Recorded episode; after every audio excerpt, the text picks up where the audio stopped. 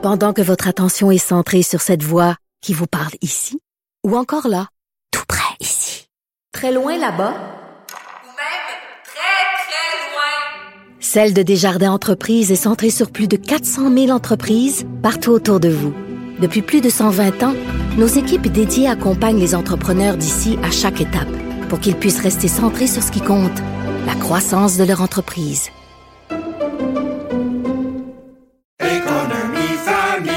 Ici Ricardo. Et Émilie, marchand d'IGA. On a envie de vous inspirer à bien manger. À moins de 5 la portion. Suffit de repérer les produits valeurs sûres et de les cuisiner avec une de nos recettes. Les valeurs sûres, c'est bien pensé, hein? Bien sûr! Détails sur IGA.net. Vous vous demandez si les plantes ressentent de la douleur?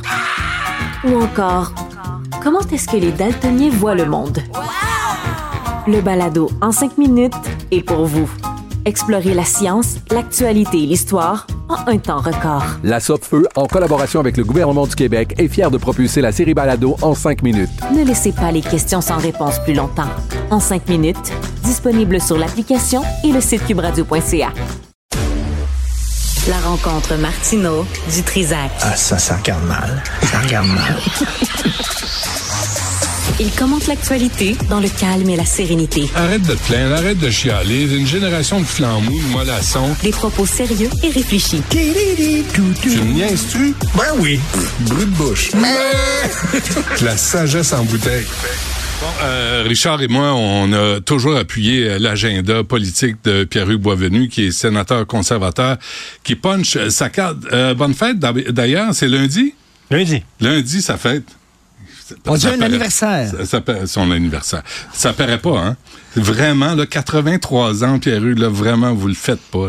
Est-ce qu'on se vous voit ou on se tutoie? On peut se tutoyer. Moi, je vous vois. Ben, ben, toi, si tu veux. Tu ben, fais vous, avez, tu veux. Vous avez jusqu'à dimanche soir. OK. Ouais. Parce que mon titre de sénateur, il, il arrête dimanche soir. Il arrête. Est-ce que, euh, d'abord, juste un mot sur l'actualité. Aujourd'hui, on apprend les victimes d'actes criminels devront se tourner vers des mesures de solidarité ou d'aide sociale lorsque leurs indemnisations seront coupées en vertu d'une réforme du gouvernement Legault. Euh, là, on parle des euh, personnes l'IVAC, les victimes d'actes criminels. Comment, euh, Pierre-Hugues, c'est ton cheval de bataille depuis que tu es entré au Sénat?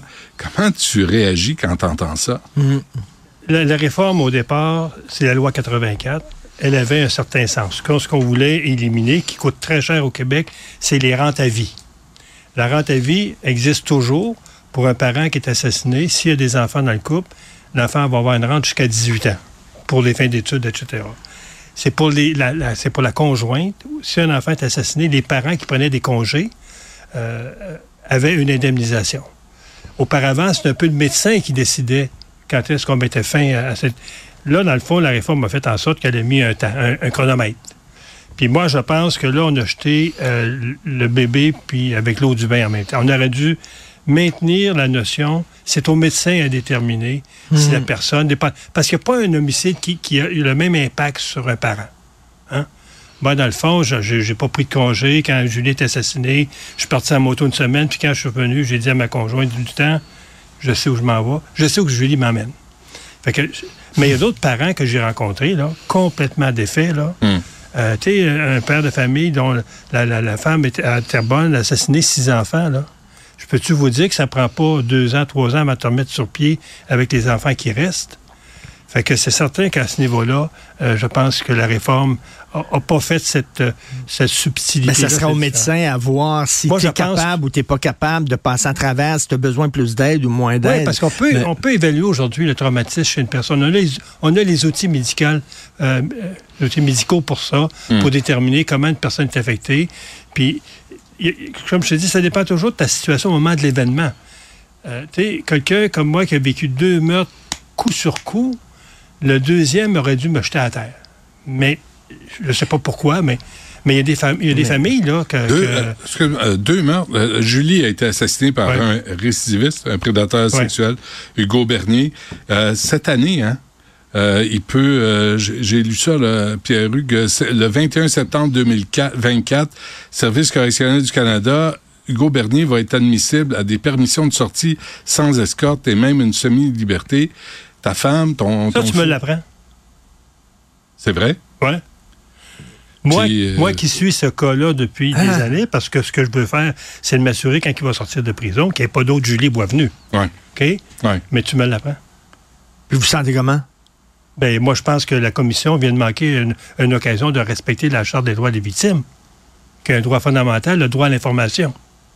Ben oui. Comment ça, ça sort des médias avant que la famille soit informée? Parce qu'habituellement, ils sont censés vous avertir. Immédiatement. Mais là, c'est pas la première fois qu'on voit ça dans les journaux. Il y a des femmes qui apprennent ouais, que leurs ouais. maris qui ont été violents, puis tout ça, sortent de prison, puis ils le savaient même pas. Comme des familles apprennent que le meurtrier Ben- de leur enfant pose un maximum, un, mi- un mi- un minimum, souvent, c'est les médias qui vont l'apprendre à la famille. Hmm.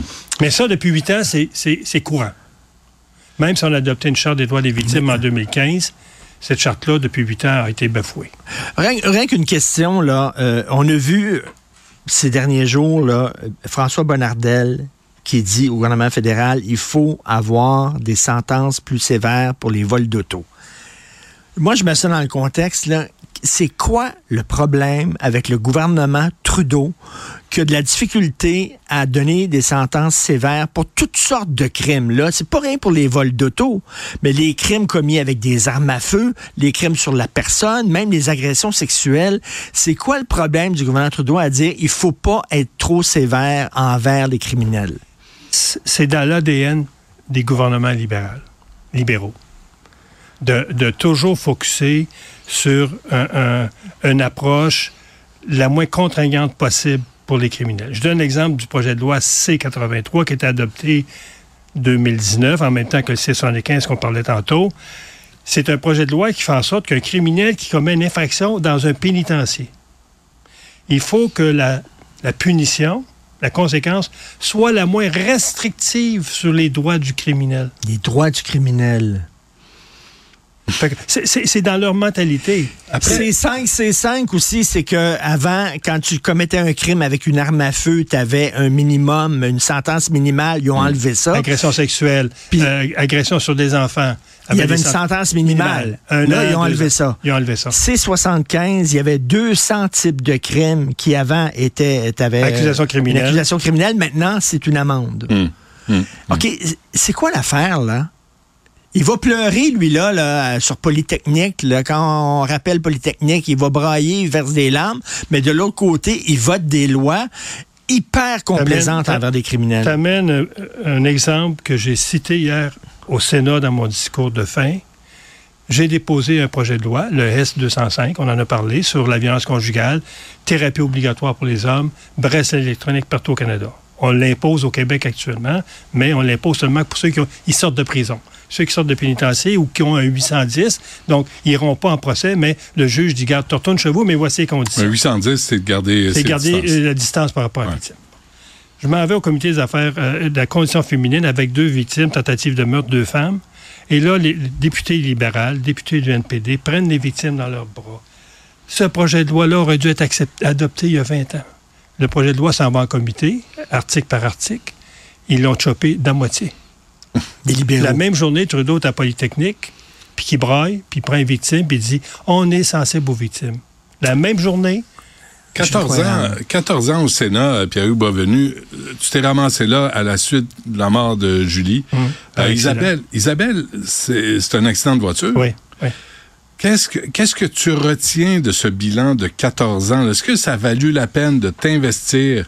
Est-ce que de prendre la parole, d'être critiqué, là, tu t'es fait ramasser, Mhm. l'histoire, là, donner euh, euh, une corde euh, aux assassins en cellule, là, on t'a fait presque... Au meurtrier. Aux meurtriers, aux assassins.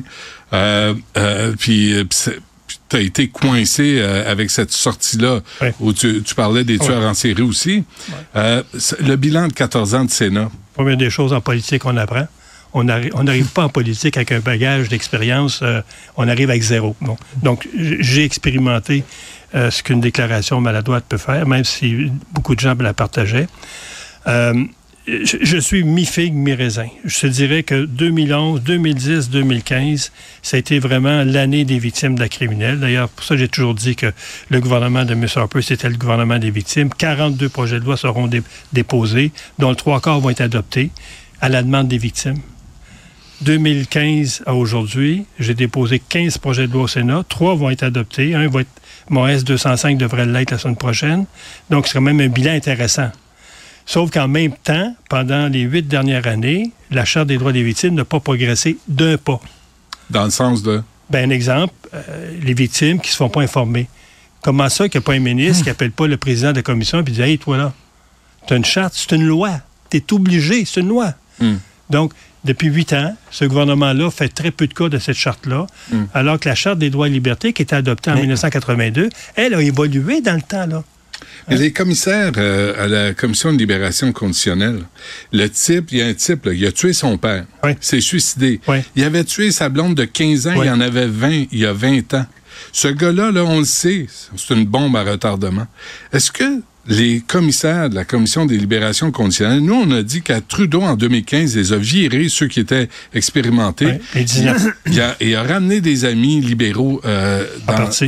Dans cette commission-là. Qui sont dans son idéologie à Ouais. lui.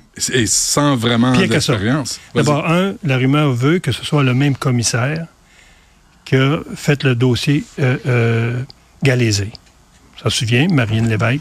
Ça, c'est le gars qui est sorti de prison, mais il est allé tuer La une rumeur veut que c'est dans le un même motel. qui dit à ce gars-là, qui demande de retirer de ses conditions de ne pas consommer, parce que le crime qu'il a commis, la- la- la- sa femme qui a assassiné, il y avait un problème d'intoxication.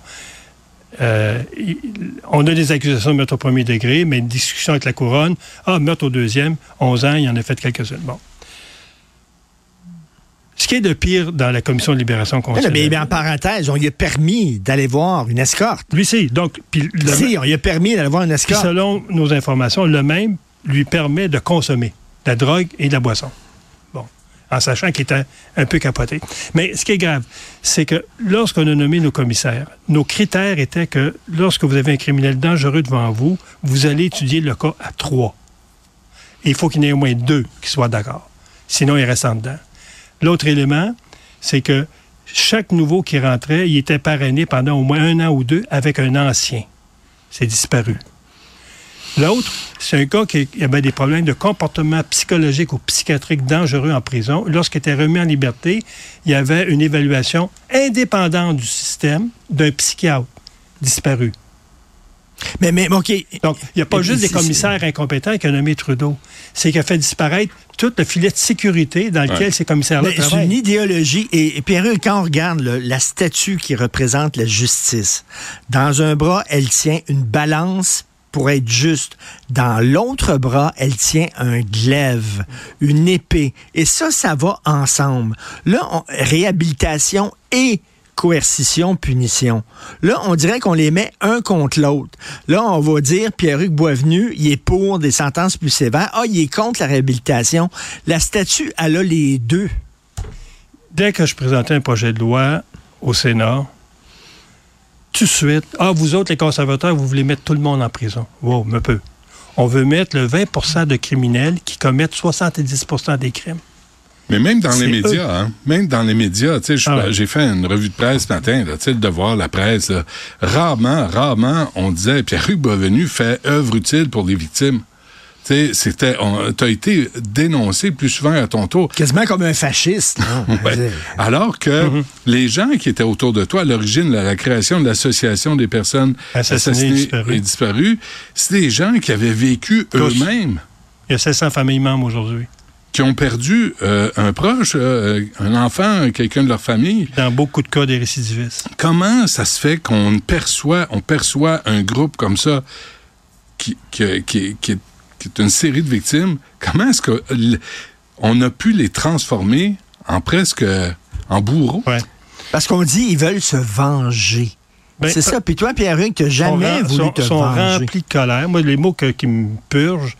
Ah, on sait, vous autres, M. Boisvenu, vous êtes remplis de colère envers euh, le, le- le système de justice, envers le- les criminels, etc. Je ne pourrais pas faire la job que je fais là depuis 20 ans, d'aller dans les familles. J'ai- presque toutes rencontré les familles qui ont eu un meurtre au Québec. Là.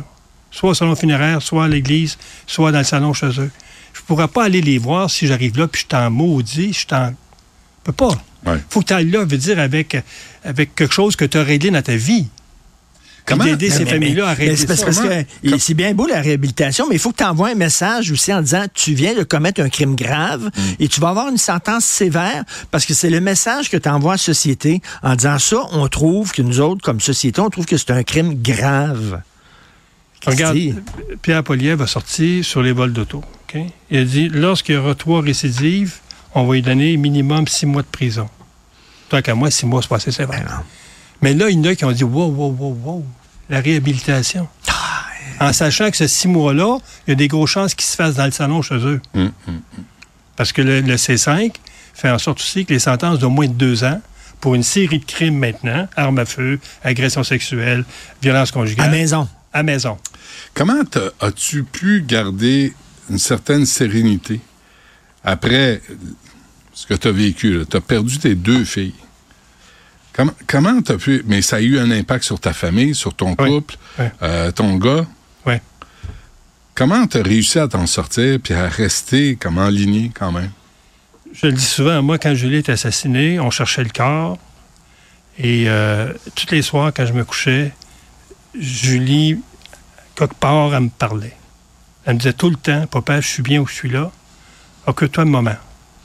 Puis quand on a trouvé le corps, puis on a su qu'elle avait été agressée sexuellement, étranglée, etc., moi, je suis parti en moto, une semaine, dix jours. Puis quand je suis revenu à la maison, j'ai dit à, mon- à ma conjointe du temps, Julie vient de me donner un gros mandat. M'occuper de la violence faite aux femmes. Mais toi, tu as la foi.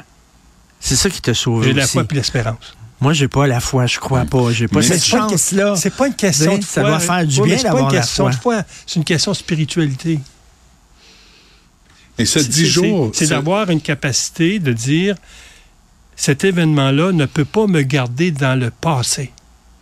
J'ai trop rencontré de familles qui vivaient encore avec le drame, avec le criminel, puis ils étaient en train de mourir à petit feu. Puis je leur disais, le criminel n'a pas juste tué votre, votre fille. Il est en train de vous tuer. Ouais. Mais le 10 jours en moto, là, Ouais. t'as fait quoi pendant 10 jours? La route.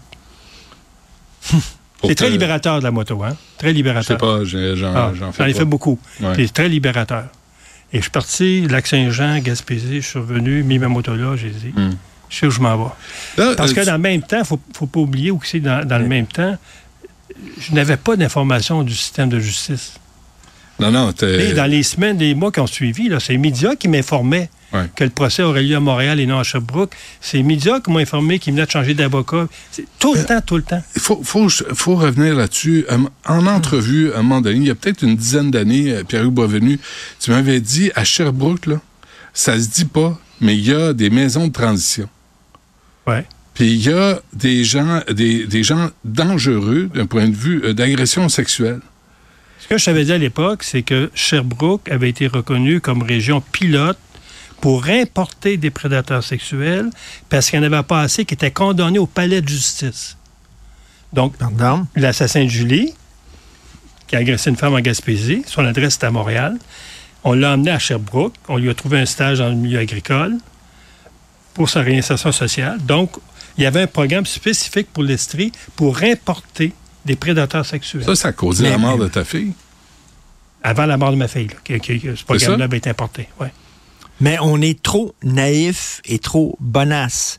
Puis là, le, euh, moi, ce que j'entendais, il veut se venger, il veut se venger? Non, c'est pas se venger, c'est rien que d'un un moment donné, euh, euh, un crime, un meurtre, une agression sexuelle, Mm. c'est grave. Et, et je comprends pas pourquoi là on dit euh, euh, Trudeau pense que c'est quasiment fasciste de donner des peines sévères à des criminels. que- que- Il y a- en, en 2019, il y a eu 114 femmes, ass- 118 femmes assassinées au Canada. En 2022, il y en a eu 184.